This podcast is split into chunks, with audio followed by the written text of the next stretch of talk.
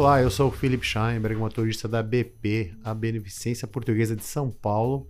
Estamos diretamente aqui do da Vibra, dos estúdios da Vibra, da equipe Bandeirantes de televisão, uh, no Learning Village, aqui no nosso uh, estúdio, onde tem, temos gravados o videocast e podcast sobre as atualizações dos principais congressos que ocorreram recentemente na Europa e nos Estados Unidos. Nos Estados Unidos, novamente, o ASCO, e na Europa, o IRA. E eu tenho o prazer e a honra de ter aqui comigo a doutora Daniele Leão, da Beneficência Portuguesa de São Paulo. Certo, Dani. Tudo bem? Como é que é você? Tudo bom, filho? Como é que você tá? Tudo bem. Prazer estar aqui mais nesse videocast, podcast. Videocast, é... podcast, um monte de cast aqui. Agora a gente precisa gerar conteúdo. Isso. Que hoje em dia o que tá pegando é conteúdo bom. E é isso que a gente está prestes a fazer. Então vamos lá. Vamos começar com leucemia linfóide. Bom, a gente vai. Você é expert na área de doenças linfoproliferativas, entre outras, mas a gente vai focar em duas hoje. A gente vai, nesse daqui a gente vai falar sobre leucemia linfóide crônica, o que, que muda hoje para os médicos, o que, que muda amanhã, daqui 6, 12 meses, e o que, que muda depois da manhã, ou seja, daqui a alguns anos. Então, o que, que você viu nesses congressos que o, cara, o médico, a médica volta para sua cidade e fala: Meu, eu vi um negócio no IRA ou no ASCO que eu vou mudar a minha conduta. Teve alguma coisa desse tipo que saiu? Teve, o teve quê? sim. Então, uma das coisas que, que eu achei interessante foi o CLL14. Então, o CLL14 teve, né, a gente já tinha tido atualização aí no Oeste, mas um dos pontos que foi apresentado, que eu achei muito interessante, foi que a, cada vez mais abre a curva de, eh, de sobrevida livre de progressão de pacientes mutados e não mutados para o GHV. Só lembrando que o CL14 comparou venetoclax Isso. mais Venetoclax com, com obinutuzumab, Obinutuzumab. que é a primeira linha, né, versus o G clorambucil. Tá bom. Então, Em, em segunda, primeira e segunda linha. primeira linha, Tá bom. né? Aí esse tratamento é por um ano e depois sem tratamento. E o que, que o Então- segmento de longo termo mostrou? Então, mostrou que a diferença da sobrevida livre de progressão para quem tem o status mutacional do IGHV mutado, é, estatisticamente é superior ao não mutado. Mas isso aconteceu lá na frente, né? Sim. Cinco anos, Sim, acho, acho que que- foi 2000, é, três anos. De segmento, né? 2020. Só que o que acontece? Então, assim, para mim, na minha conduta, é não mutado, eu vou preferir, eu iria, eu ia preferir inibidor de BTK. Só que o que, que eles viram? Apesar de ter a diferença estatisticamente significativa, quando eles fazem análise multivariada, só dá significativo deleção 17P e a carga tumoral. Então você acha que era isso que estava puxando a curva para baixo Exato. dos não mutados? Exatamente. Quer dizer, Então, e, e isso é uma coisa bem, bem interessante, porque para mim já muda. Então, quer dizer, mutado ou não mutado, né? É, o não mutado eu vou evitar a quimioterapia, que a gente sabe que a imunoquimioterapia vai ter um resultado pior. sim. Mas quer dizer, qualquer uma das novas drogas você pode utilizar, porque você não vai ter é, é, prejuízo. Tá certo. Esse segmento foi de quanto tempo? É Desse- cinco anos. Cinco anos. É, É, longo. é, É, exato, LLC exato. até que não é tão longo assim, né? Mas é, é um segmento respeitável. É, o, o CDL11, que é do Obino ou Ritux com clorambucil versus clorambucil, levou cinco anos para dar sobrevida global, né? É.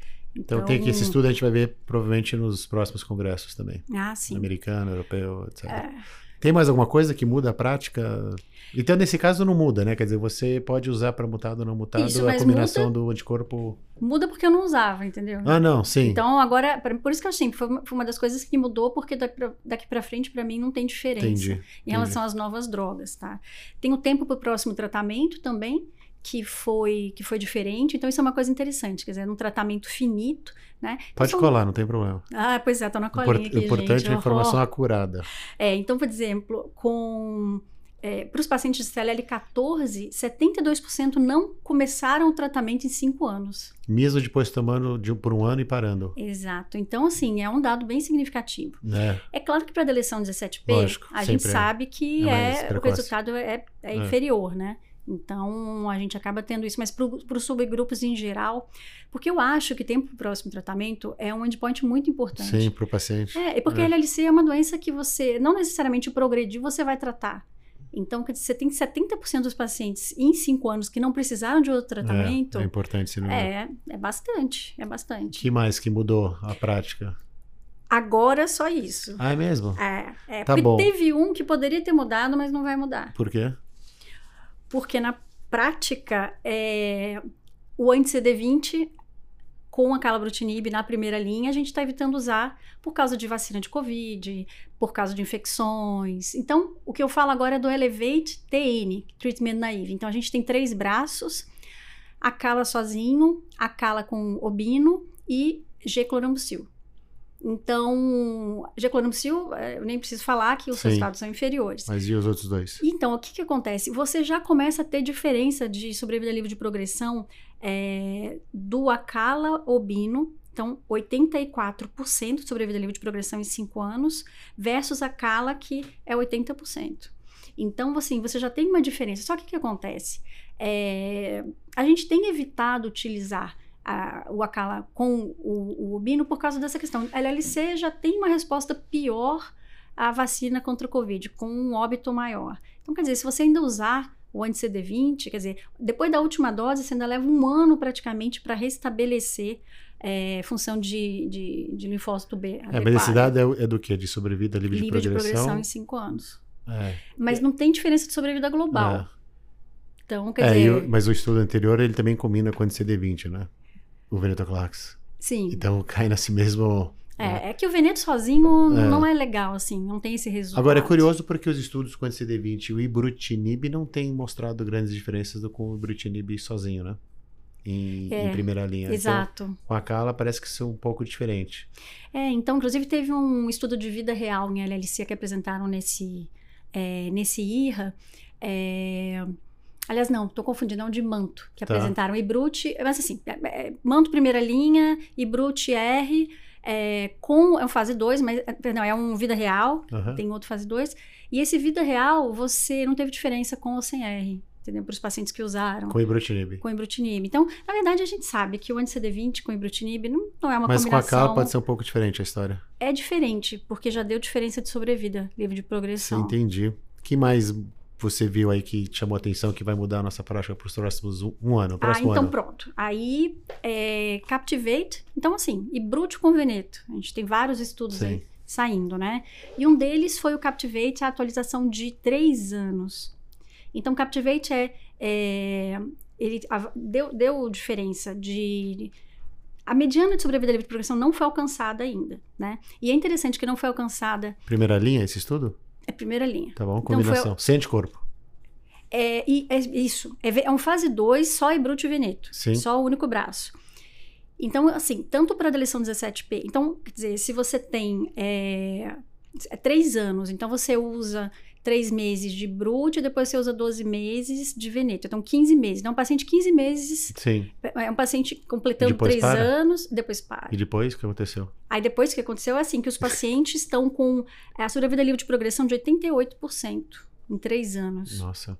É, E E, e e, para os pacientes com deleção 17P, deu 80%, mas não é estatisticamente diferente. Nossa, alto. É. Três Agora, anos? Isso? Três anos. Agora, o que foi mais legal é que para os pacientes que recaíram, então foi em torno de 14%, nenhum deles teve mutação do sítio de ligação de inibidor de BTK, de BCL2. Sério, não teve resistência, vamos dizer assim. Nenhum, nenhum. Então, quer dizer, esses pacientes podem ser retratados. Sim. Eles foram?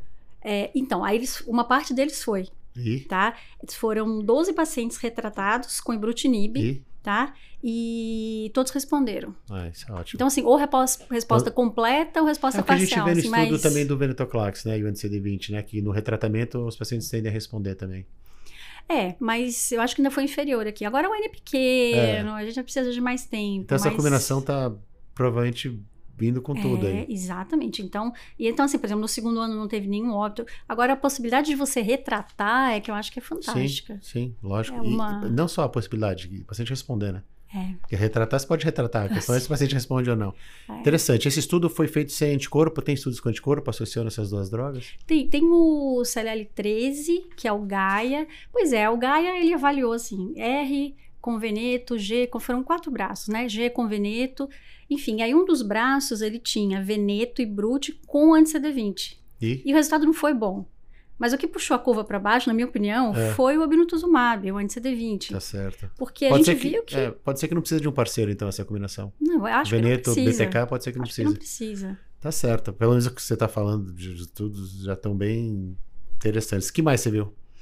Acho que sim, de LLC a gente tem, é, tem novas drogas também, né? Então a gente tem nentabrutinib, a gente tem pirtobrutinib. Que são gerações de BTK mais, mais específicas com menos efeitos adversos. Né? Exato. Eles são não covalentes, sim. então eles são, aliás, eles são covalentes, eles são reversíveis, né?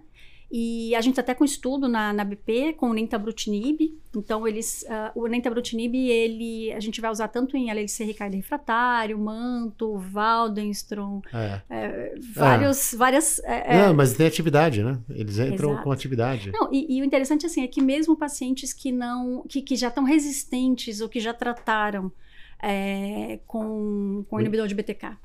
Não da mesma classe, né? Se você, se você trocar de covalente para não, não covalente, você, você, tem respostas. Sim, exato. Então, quer dizer, mesmo que o paciente tenha mutação, é. É, o PIRTO e o NENTA, eles não precisam daquele sítio de ligação. Então, eles, os pacientes conseguem responder. Então, é, é um espaço que está ficando bem, vários players, bem competitivo, que é bom, né, para os é. pacientes, para nós, né, para a gente ter mais opções.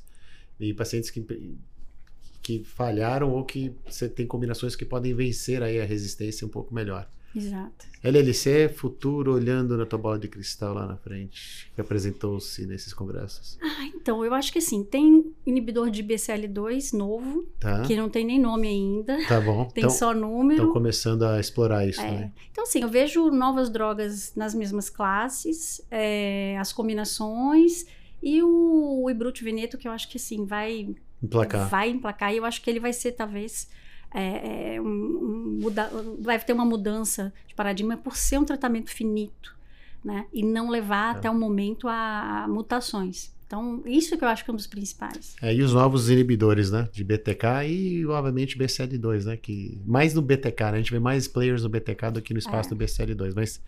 É... E Nenta e Pirto, são, o Nenta já tem estudo no Brasil e o Pirtobrutinib está chegando estudo. A gente vai ter lá na vai BP também. também. Então, acho que sim, tem muita coisa legal para a pesquisa clínica já chegando esse ano e para os pacientes, acho que aí nos, nos, próximos anos. E o que é interessante dele, só para concluir, que isso a gente está falando de tratamentos que são, vamos dizer assim, bem tolerados, né? De Sim, uma forma geral. Exatamente. Não é que você está aumentando uma eficácia às custos de um preço de toxicidade bem. Tem efeitos colaterais, obviamente, a gente uhum. conhece dos inibidores do BTK uh, venetoclax também, né, liso tumoral, mas esses estudos já são desenhados para mitigar esse Exato. problema, né? Já começa com BTK ou algum anticorpo e depois ele entra lá na frente um pouquinho. Uh, mas eles tendem a ser muito bem tolerados. Então a gente pode tratar os pacientes que são mais acometidos com essas doenças que são os de mais idade. Né? Não é aquela coisa fantástica, mas você não pode ter mais de 60 anos. É. Aqui a mediana é 72 de, de, nos Estados Unidos, por exemplo. Então, hum. assim, então isso é interessante, você não acha? Totalmente. É interessante que vários estudos começaram em Anfit, né? Então, todos esses estudos aí, né? Agora estão indo para o FIT. É. Resonate 2, tá, todo o Anfit, e aí a gente trans, é, transicionou, extrapolou pro, pro, alguns para o FIT, né? Tá certo. Então, acho que isso é legal, vida, mais vida real, esses estudos. Muito bom. Ótimo. Resumaço aqui da doutora Daniele Leão, aqui, dos estúdios, trazendo para você o que teve de maior impacto. Obviamente, são muitos posters que são apresentados, muitos papers, muitos trabalhos, mas o que na opinião dela, o que foi de mais impacto, o que mais muda a nossa conduta hoje, o que mais provavelmente vai mudar a nossa conduta nos próximos um, dois anos, é, foram discutidos aqui. É, então, eu queria agradecer, Dani, pela sua presença. Eu que agradeço. Achei, achei ótimo. Você explicou muito bem essa questão das curvas, principalmente do estudo de follow-up longo termo, né, e explicação por que, que isso ocorreu e, e como isso mudou a sua forma de enxergar esses dados. Muito obrigado a vocês que nos assistem e ficamos aqui até a próxima, é, diretamente dos estúdios, para trazer mais conteúdo para vocês, resumidamente, de uma forma descontraída e bate-papo, uh, aqui dos estúdios. Até a próxima. Obrigada, até a próxima.